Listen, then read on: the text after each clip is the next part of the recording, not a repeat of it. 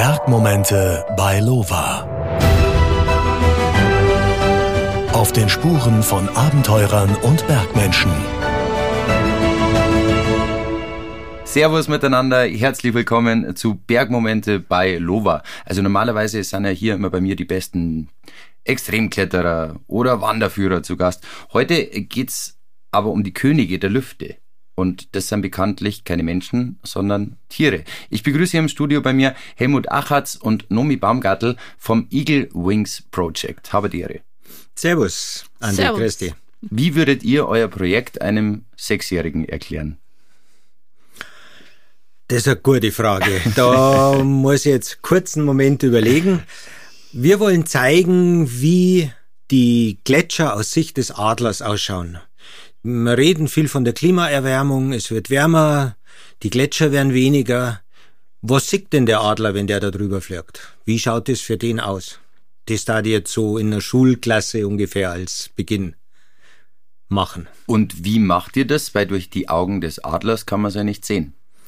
Das ist richtig, aber wir haben dazu Adler trainiert, die mit einer Kamera fliegen das heißt, der Adler kriegt so einen kleinen Rucksack hinten drauf, auf dem die Kamera drauf ist.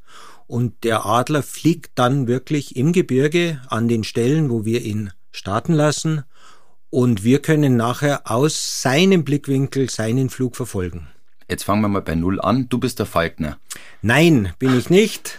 Ich habe viele Jahre mit einem Falkner im Oberland zusammengearbeitet und wir haben dort Greifvögel trainiert für Filmaufnahmen.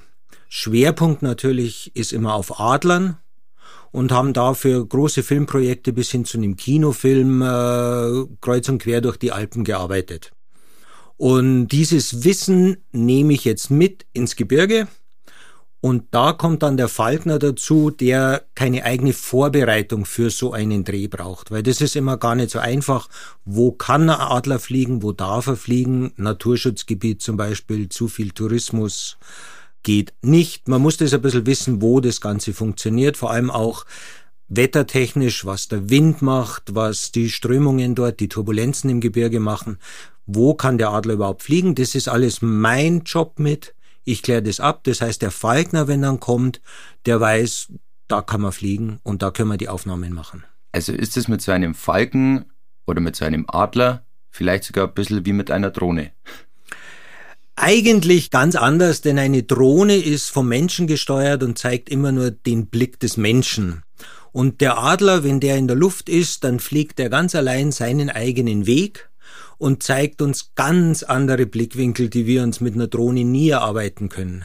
Außerdem ist der Adler einfach der Blickwinkel der Natur und nicht der Blick der Technik auf die Natur. Ich glaube, du hast die Frage schon öfter beantwortet, so, so, so klang das auf jeden Fall. Ist unser wichtiges Anliegen natürlich bei der Sache. Und der Vogel kann auch weiter fliegen wahrscheinlich wie die Drohne. Das könnte durchaus sein. Also wir haben da schon ganz spannende Sachen erlebt mit den Vögeln, weil äh, der sich natürlich nicht wie ein Hund lenken lässt. Wenn der Vogel freigelassen wird und fliegt, dann fliegt er einfach dahin, wo es ihm gefällt. Natürlich können wir das in etwa uns ausdenken, weil wir wissen, wie es thermisch ausschaut, wo der Vogel eine Chance hat zu fliegen, wo er sicher nicht hin will, weil der Wind nicht passt oder so. So im Groben kann man es abschätzen, aber manchmal ist es ganz spannend, was er dann macht und es gibt dann einfach die besten Bilder. Was passiert da so? Also findet ihr da mal eine Maus oder Beute zwischendrin und ihr habt das dann alles auf der Aufnahme? Ja, also ein Adler, wenn er Maus fangen müsste, dann da der verhungern. Gell? Der, die ist ihm deutlich zu klein, der darf sich schon größere Sachen suchen. Aber diese Adler sind drauf trainiert, dass die bei uns es vor der kriegen, dass die dann am Schluss zu uns auch wieder zurückkommen. Wenn der Adler anfangen hat, im Gebirge irgendwas zum Jagen, dann erwischt er irgendwas, frisst sich da satt und hat überhaupt keinen Grund mehr irgendwo zurückzukommen. Das heißt, wir brauchen jetzt mal einen neuen Adler. Und was frisst so Adler? Äh, alles, also ihr wilde Adler im Gebirge, alles was größer ist wie ein Wiesel, sage ich mal aufwärts, Großteil sind Murmeltiere, sind Jungtiere von Gamsen zum Beispiel. Im Winter sind sie auch angewiesen auf Fallwild, weil da ist einfach nicht so viel unterwegs im Gebirge. Ähm, ja, Fleisch ausschließlich. So, Nomi, jetzt kommen wir zu dir, weil der Adler, der sieht zwar super gut, aber selber fotografieren kann er dann doch nicht. Du bist Fotografin beim Eagle Wings Project. Wie schaut denn deine Arbeit in dem ganzen Projekt aus? Also ich vertrete ähm, das begrenzte Menschenauge. Mein Auge steht für Fotokunst. Und dieses begrenzte Auge, also ich könnte nur davon träumen zu sehen wie ein Adler, das ist schon sehr, sehr beeindruckend. Und ich verstehe mich in dem Projekt sozusagen als Kollege des Adlers, das Bodenpersonal.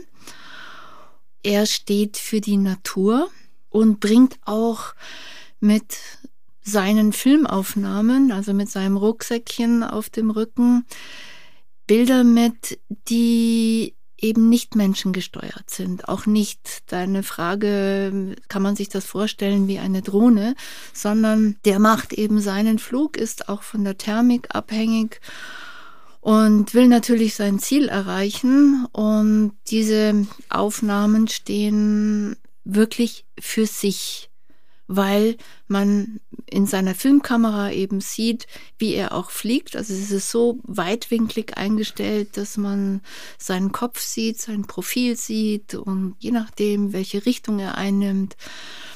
Also das ist eine große Emotion, diese Bilder dann zu sehen bewegende Bilder, die wirklich bewegen. Und dieses Zusammenspiel, also was ja das Anliegen des Projektes ist, auf die Natur zu schauen, äh, da ist er eben diese große Emotion. Und dann gibt es noch das ganz große Auge aus dem Weltall im Projekt in Kooperation mit der Deutschen Luft- und Raumfahrt und mit der ESA.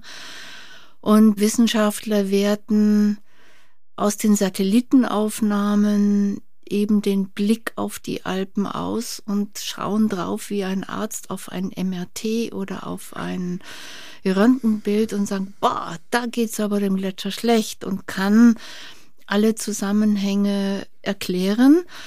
Und wir können das im Projekt den Menschen zur Verfügung stellen, so dass der Mensch reflektiert über den eigenen Fußabdruck. Es ist kein Projekt mit erhobenem Zeigefinger, sondern wirklich, was können wir beitragen, dass der Mensch nicht sich von der Umwelt also trennt. Da ist die Umwelt und hier bin ich. Es ist ein sehr komplexes Zusammenspiel und wir sind sehr stolz, dass wir wirklich mit ganz hochkarätigen Wissenschaftlern zusammenarbeiten dürfen und äh, ja, das wäre jetzt mal so meine Antwort. ähm, also man merkt, es ist ein komplexes Thema. Es ist eben nicht nur ähm, dem Adler oder dem Falken quasi eine Kamera hinten auf den Rücken spannen. Schaut ein bisschen aus wie mm, ein Formel-1-Auto in der Ego-Perspektive. Kann man sich auf YouTube anschauen. Also man sieht dann den, äh, den Kopf von dem Vogel und äh, die Flügel und äh, eigentlich wie so ein Wingsuit-Flieger äh, fast, so kann man sagen. Ja. Es sind wirklich tolle, spektakuläre Bilder. Jetzt wird aber so einem Vogel nicht nur eine Kamera hinten auf dem Rücken geschnallt. Es gibt auch andere Apparaturen, oder? Wie du gerade angesprochen hast, Nomi. Hm, weiß ich jetzt nicht so recht. Ich hätte auch zwecks der, zwecks der Luftverschmutzung und sowas. Na, das wird von der Umweltforschungsstation aus gemessen zum ja. Beispiel. Also wir arbeiten mit diesen ganzen Forschungsinstituten im gesamten Alpenraum zusammen. Mhm. Das nennt sich VAO, Virtuelles Alpenobservatorium. Da sind, glaube ich, ich müsste lügen jetzt sogar 26 Länder mittlerweile beteiligt und alle wissenschaftlichen Informationen, die Richtung Klimawandel in den gesamten Alpen gesammelt werden, laufen in dem VAO zusammen. Und von denen bekommen wir Informationen, mit denen arbeiten wir direkt zusammen. Wir haben die große Ehre, dass wir letztes Jahr in Bern auf einem Vortrag von uns als Botschafter für dieses VAO ernannt worden sind und erzählen das, was die Wissenschaftler herausfinden, aus unserer Perspektive, aus unserer Art weiter nach draußen in die Öffentlichkeit. Wichtig dabei diese drei Blickwinkel, die wir zusammenfassen. Das Nomi-Eye am Boden, das Eagle-Eye in der Luft und das Satellitenauge von oben. Und aus diesen drei Perspektiven erzählen wir unsere Geschichten. Wo sind wir denn da aktuell? Also wo ist denn der Stand aktuell klimawandeltechnisch? Oh, das ist, äh, mm, wenn man jetzt komplex. Ja, natürlich komplex. Wenn man so, dass jetzt ein in die, Sechsjähriger versteht. in die Fachpresse schaut, sind wir bei 0,9 Grad äh, Klimaerwärmung weltweit, was sicher so Stand der Wissenschaft ist. In den Alpen sind wir schon bei zwei Grad Klimaerwärmung. Und da merkt man die Unterschiede schon ganz gewaltig. Also da tut sich rasant viel verändern. Gletscher, die ich aus meiner Kindheit kenne, ich bin als Münchner mit Ski aufgewachsen von Anfang an, war jeden Sommer am Gletscher am Skitraining unterwegs. Die Gletscher gibt's jetzt alle nicht mehr. Es gibt jetzt kein Sommerskigebiet mehr. Früher haben die als Sommerskigebiet alle sich vermarktet. Mittlerweile heißen sie Gletscherskigebiet, weil es gibt keins mehr, das im Sommer fährt. Nur der Hinterduxer Gletscher noch vormittags. Die anderen fahren im Sommer nicht mehr. Die gibt's einfach nicht mehr. Und das ist jetzt nur in meiner Lebensspanne passiert. Also in den letzten, lass sagen, 30 Jahre vielleicht. Und wie lang wird es dann sowas wie Gletscher überhaupt noch geben? Also gibt es da Berechnungen? Ganz schwer zum sagen. Also da gibt's natürlich einen Haufen Berechnungen, aber so wirklich seriös. Wir gehen davon aus, in 100 Jahren ist da nichts mehr da. Ich selber habe zwei Töchter, die erleben schon die Gletscher nicht mehr so, wie ich sie erlebt habe. Und das ist eigentlich das Schlimme, dass der Wandel so schnell vor sich geht. Jetzt hast du gesagt, plus 0,9 Grad ähm, weltweit, plus 2 Grad in den Alpen. Warum ist es denn in den Alpen wärmer als im weltweiten Durchschnitt?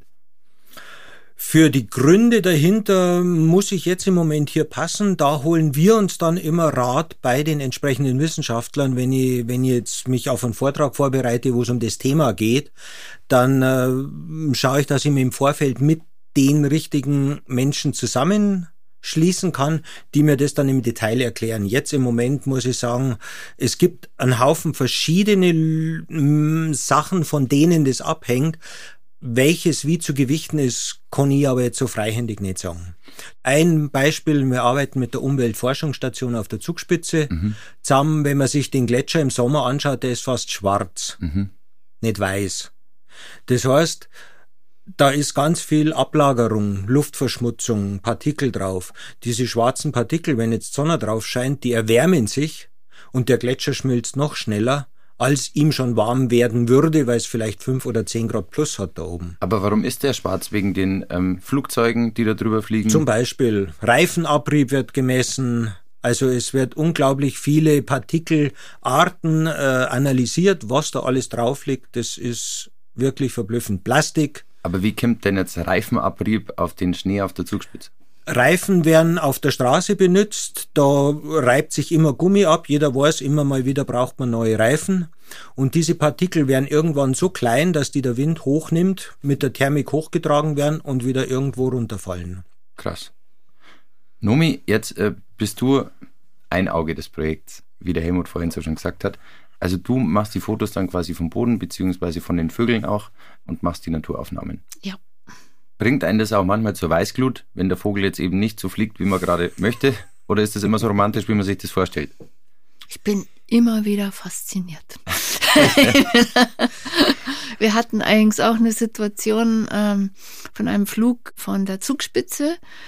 Und der ähm, Adler hat es dann vorgezogen, lieber nach Erwald zu fliegen als runter zum Eibsee weil da war ein schöner Golfplatz und da ist er dann über den Golfplatz spaziert und hat sich die Golfspieler angeschaut. Das konnte man alles auf der Kamera sehen. Und da gibt's nichts zum Verzweifeln oder nichts, sondern es ist einfach die Natur. Ne? Er hat's halt vorgezogen, aus irgendwelchen Gründen, die wir nicht nachvollziehen konnten, immer wieder zum Golfplatz zu fliegen. Das heißt, das war dann so ein Video, was total dramatisch losgeht und dann mit so einer lustigen Musik wahrscheinlich endet, während er ein paar äh, am, am, am 18. Loch steht und, und gerade jemand einen Ball einlocht. Aber du, du stehst dann unten mit der Kamera, wartest drauf, dass der Vogel kommt und dann kommt er nicht, oder?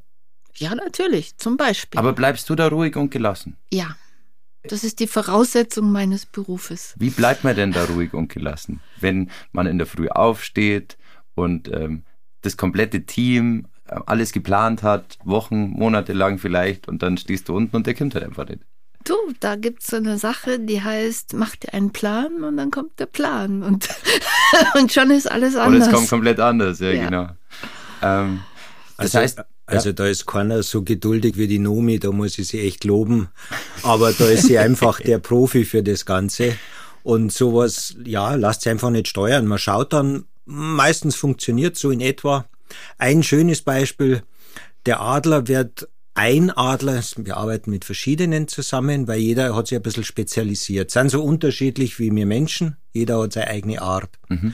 Und mit dem einer haben wir halt trainiert, er fliegt von A nach B. Das heißt, er wird von einem Falkner losgelassen und fliegt direkt zum anderen Falkner runter, immer ein Stück tiefer, weil da kriegt er sein Leckerli. Mhm. Und das macht er immer und das ist super, das ist sein Spiel, das gefällt ihm. Und das macht er dann mit der Kamera auch. Wir stehen am Gipfel der Zugspitze oben, da unten, ein Stück weiter unten steht der Falkner und alles Kameras und Zeug und ein Haufen Zuschauer. Und der Adler startet und was macht er? Er macht die Flügel ganz groß und fliegt eine wunderbare Panoramarunde über der Besucherplattform von der Zugspitze oben und dann erst runter zu seinem Falkner. Wir haben Aufnahmen gekriegt, die sind der Wahnsinn. Ach toll. Wie wenn er gewusst hätte, was Als los ist. Besser hätte man es ihm nicht sagen können. Dass er das Event quasi filmen soll. genau. Wie läuft denn das mit der Finanzierung ab bei euch? Also ich meine, gibt es da einen ganz normalen Monatslohn, beziehungsweise was kostet so ein Vogel? Wie leben die? Was kriegen die zum Essen? Also was kostet so ein Vogel? Das ist äh, ganz einfach zu beantworten mit einer Gegenfrage. Was kostet dein Kind? Ich hab keins. Du hast keins. okay. Relativ aber, günstig. Aber so grundsätzlich, also da kannst du nicht mit Preisen reden, weil das ist eine jahrelange Beziehungsarbeit wie in einer Ehe fast mit solchen Vögeln und da wird eigentlich nichts nichts verkauft oder oder gehandelt mit sowas. Also die werden einfach, die behält man diese Vögel. Aber wenn der jetzt nicht gerade draußen rumfliegt und Aufnahmen für euch macht, also äh, wo sind die? Wo, wo leben die? Der Falkner, mit dem wir zusammenarbeiten, ist der Jacques-Olivier Travers. Der Schöner ist am äh, Genfer See beheimatet, mhm. auf der französischen Seite vom Genfer See. Bei dem leben über 350 Greifvögel. Krass. Der hat eine riesige Freiflugvoliere und ist momentan der einzige, der Adler so trainiert hat, dass man weltweit oder für uns europaweit damit arbeiten können mit ihm. Und äh, bei dem sind die beheimatet, das heißt, der Adler wird oder die Adler werden trainiert für ihren Einsatzzweck und sind das Rest vom Jahr in der Voliere und arbeiten dort auch bei Flugvorführungen zum Beispiel mit, bei äh, Ritterturnieren, bei was auch immer. Also mit denen wird jeden Tag was unternommen. Wie habt ihr euch denn gefunden? Also wie kam es denn überhaupt zu diesem Projekt? Ich habe mich irgendwann mal beworben. okay. Weil ich dachte, es gab einen Moment in meinem Leben, wo ich dachte, jetzt brauche ich einen Adler. Dazu gibt's aber eine Vorgeschichte, dass ich in meinen vorherigen Projekten immer mit einem Guide gearbeitet habe. Und es gibt so eine kleine Evolution in meinem Leben. Da habe ich im Meer angefangen und habe mit Delfinen und Walen arbeiten dürfen. Dann bin ich auf die Erde gekommen, habe mit dem größten, mit der größten Kreatur auf der Erde, mit dem Elefanten arbeiten dürfen.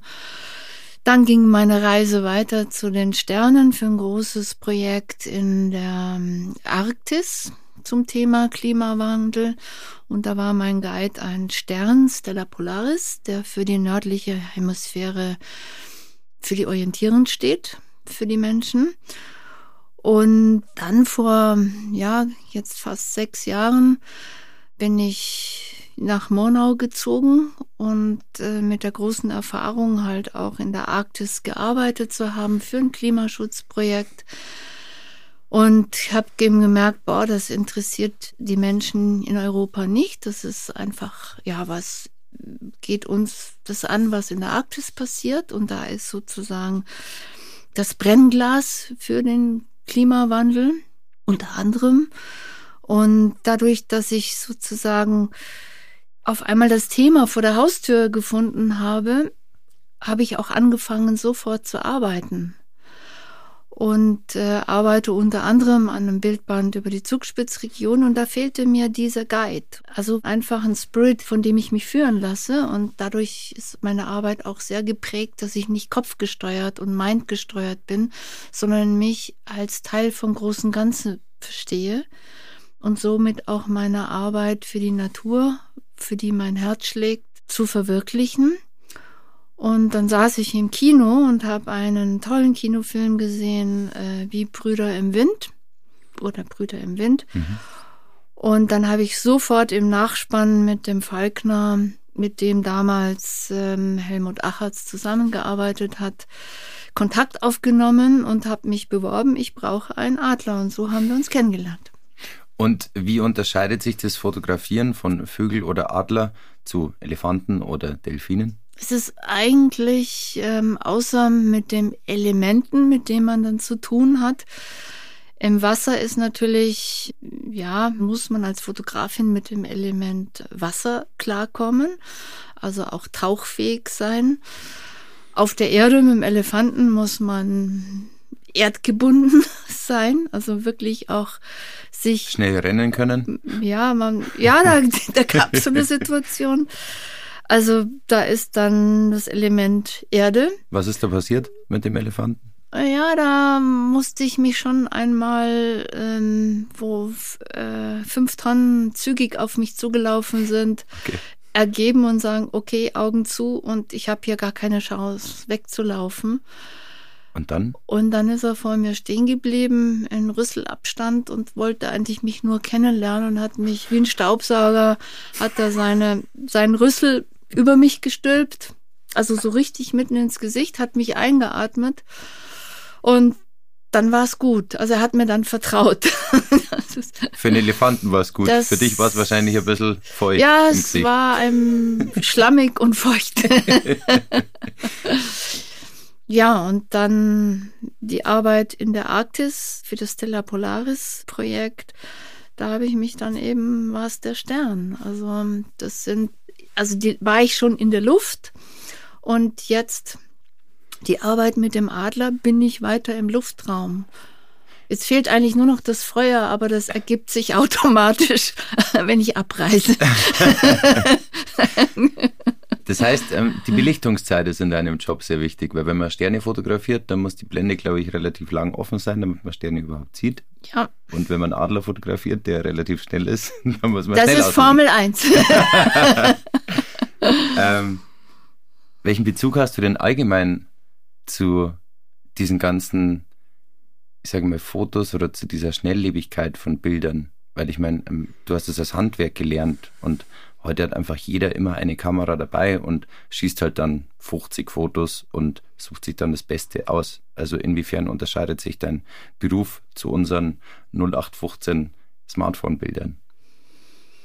Ja, ich versuche eben genau entschleunigt zu fotografieren, nämlich still zu sein, wirklich auf Momente oder gute Augenblicke zu erarbeiten. Also, außer ich muss jetzt, sag mal, wenn ich den Adler verfolge, dann ist, muss ich natürlich auch auf Turbo schalten und das Schnellste aus der Kamera rausholen. Und wenn ich Nachtaufnahmen mache, dann geht's um lange Belichtungszeiten. Also da muss ich mit den Gesetzmäßigkeiten der Fotografie klarkommen.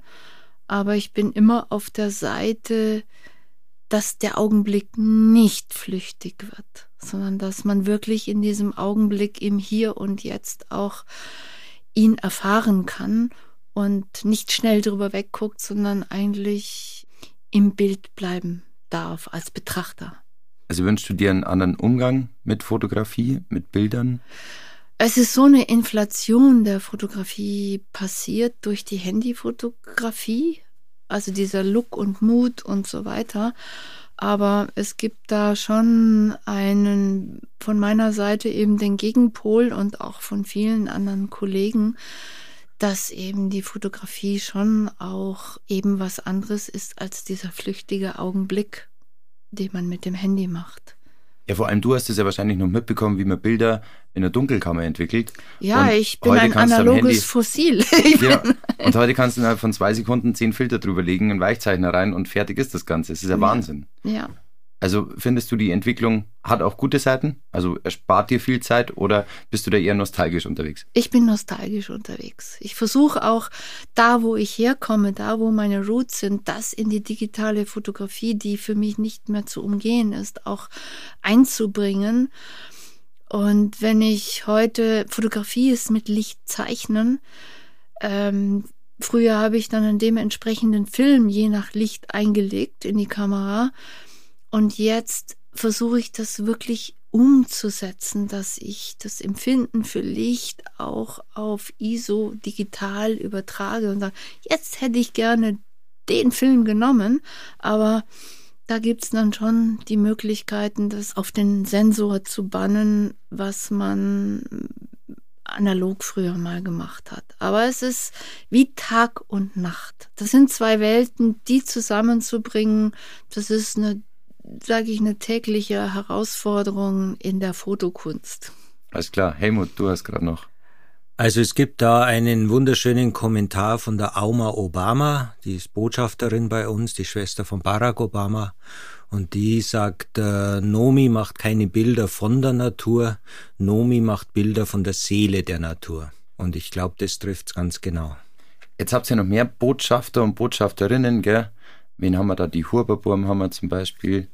Dann Ranga Yogeshwar, ist das richtig? Richtig. Und Wen habe ich denn da noch gesehen? Galinde Kaltenbrunner. Für uns war es wichtig, aus der Sportszene Botschafter mit reinzubringen, die einfach auch da draußen unterwegs sind, die selber sagen können, aus ihrer Sicht, was passiert, was los ist im Gebirge. Ja, Gerlinde ist ein Traum, ist eine ganz tolle Frau. Für uns als Botschafter ganz klasse. Natürlich die Huberburm mit dabei. Und es geht weiter bis in die Wissenschaftskreise rein, die auch Botschafter bei uns sind. Was macht man denn als Botschafter? Also man weist Leute auf das Projekt hin, um auch auf den Klimawandel aufmerksam zu machen? Oder kriegen die da von euch so ein 20-seitiges Buch und da steht dann alles drin, was machen dürfen oder sein? Na, so weit sind wir nicht und ich weiß auch nicht, ob das der richtige Weg war. Ich denke mal, bei dem ganzen Klimawandel-Thema ist das Hauptproblem, dass äh, man hört so viel, manchmal wird es schon zu viel. Jetzt mit Corona ist gerade ein bisschen anders, aber sonst hört man das permanent. Und man wird fast ein bisschen überfüttert und schaut dann raus vor die Haustür in seinen Garten und denkt zu Mai, da ist ja alles so wie immer, was soll's denn? Für uns war das der Grund, dass wir das Projekt direkt vor der Haustür zeigen, nämlich in den Berg, wo eigentlich die allermeisten Leute ihre Freizeit verbringen. Viele Leute fahren extra ins Gebirge im Sommer in Urlaub und da wollen wir eben sagen, macht euch doch ein bisschen die Augen auf und schaut's, da ändert sich was. Und deswegen sind die Leute wichtig, die auch da drin unterwegs sind im Gebirge. Als Botschafter für uns. Wie ist das denn bei euch privat? Also, wenn man sich für so ein Projekt einsetzt, ähm, der Klimawandel real ist und man Dinge tun will, damit die Leute auch nachhaltiger leben, irgendwann ist ja Ende, oder? Es kann sich ja nicht jeder irgendwie Solarzellen aufs Dach nachspannen, ein E-Auto fahren und oder macht sie das alles? Schafft man selber nicht natürlich alles umzusetzen. Ich weiß auch nicht, ob das so funktioniert, wenn da jetzt jeder alles anders machen würde. Ein schönes Beispiel, das mir der äh, Michael Rast gesagt hat, das ist der Senior Vice Advisor mhm. der ESA also der zweite Mann in der ESA, hat mir mal erzählt, ganz einleuchtende Sache, sagt er, schau nach Amerika, irgendwo, wo es klimatisch so ähnlich ist wie bei uns, leben die Menschen mit dem gleichen Wohlstand, mit dem gleichen Level wie wir hier. Aber die da drüben brauchen für den gleichen Level doppelt so viel Energie wie wir hier. Warum ist das so?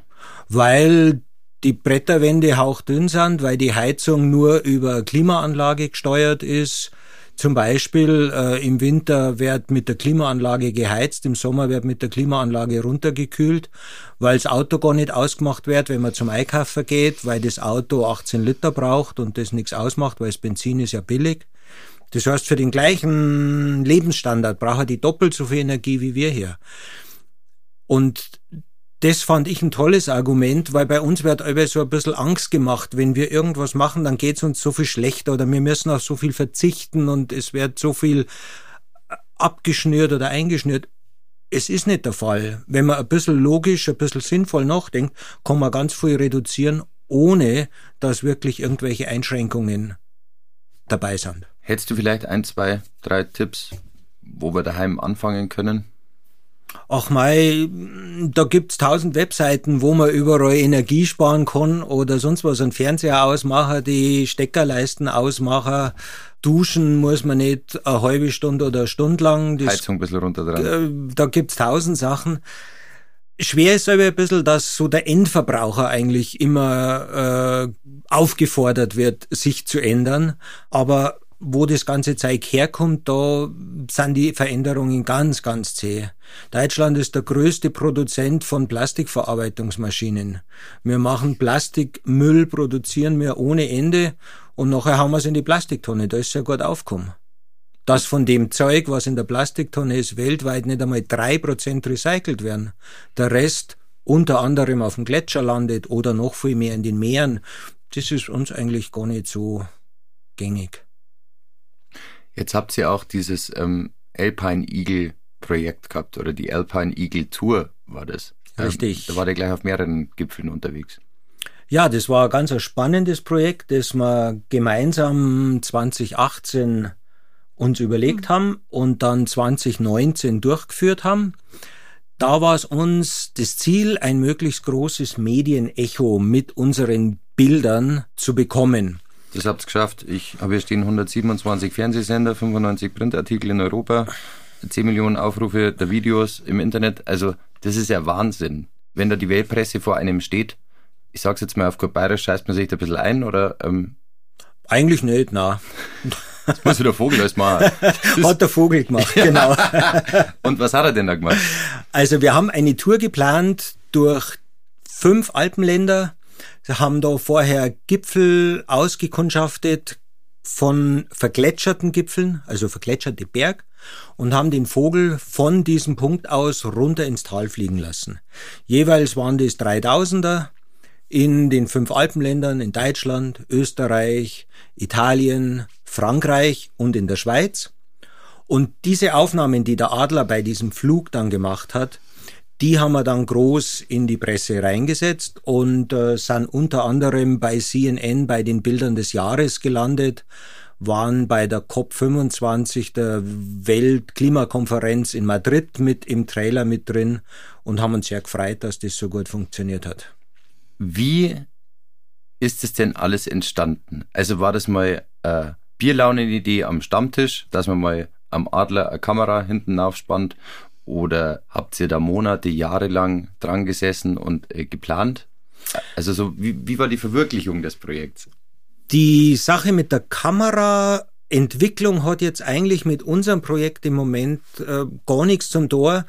Das hat schon 10, 12 Jahre vorher angefangen. Allerdings waren da die Kameras nur so zwei bis drei Kilo schwer und da war es ein bisschen zäh, das am Adler mitzugeben das hätte er nicht dran können. Also er ist nicht so weit hochgeflogen. Das hat einfach noch nicht funktioniert, aber wie dann im Laufe der technischen Entwicklung diese Consumer-Kameras alle kleiner geworden sind, dann ist es natürlich einfacher geworden, das am Adler mitzugeben. Und da ist halt viel Entwicklungsarbeit vorher schon gemacht worden. Wie unser Projekt angefangen hat, war eigentlich die Technik so weit vorhanden, dass man gesagt hat, okay, jetzt trainieren wir Adler komplett mit so einer kleinen Consumer-Kamera zu fliegen und das hat wunderbar funktioniert. Das waren äh, am Anfang so Art Fingerkameras. Mittlerweile gibt's in der Gewichtsklasse sogar 360 Grad Kameras.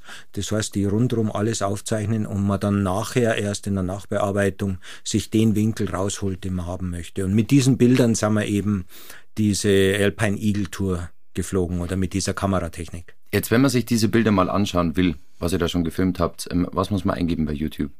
Eagle Wings Project, da das einfach probieren mhm. und da sollten sie kommen. Alles klar. Eaglewings-project.de. Nomi, mhm. deine Bilder, wo kann man die bestaunen? Gibt es die nur bei dir in der Ausstellung dann oder haben wir da auch online irgendwas?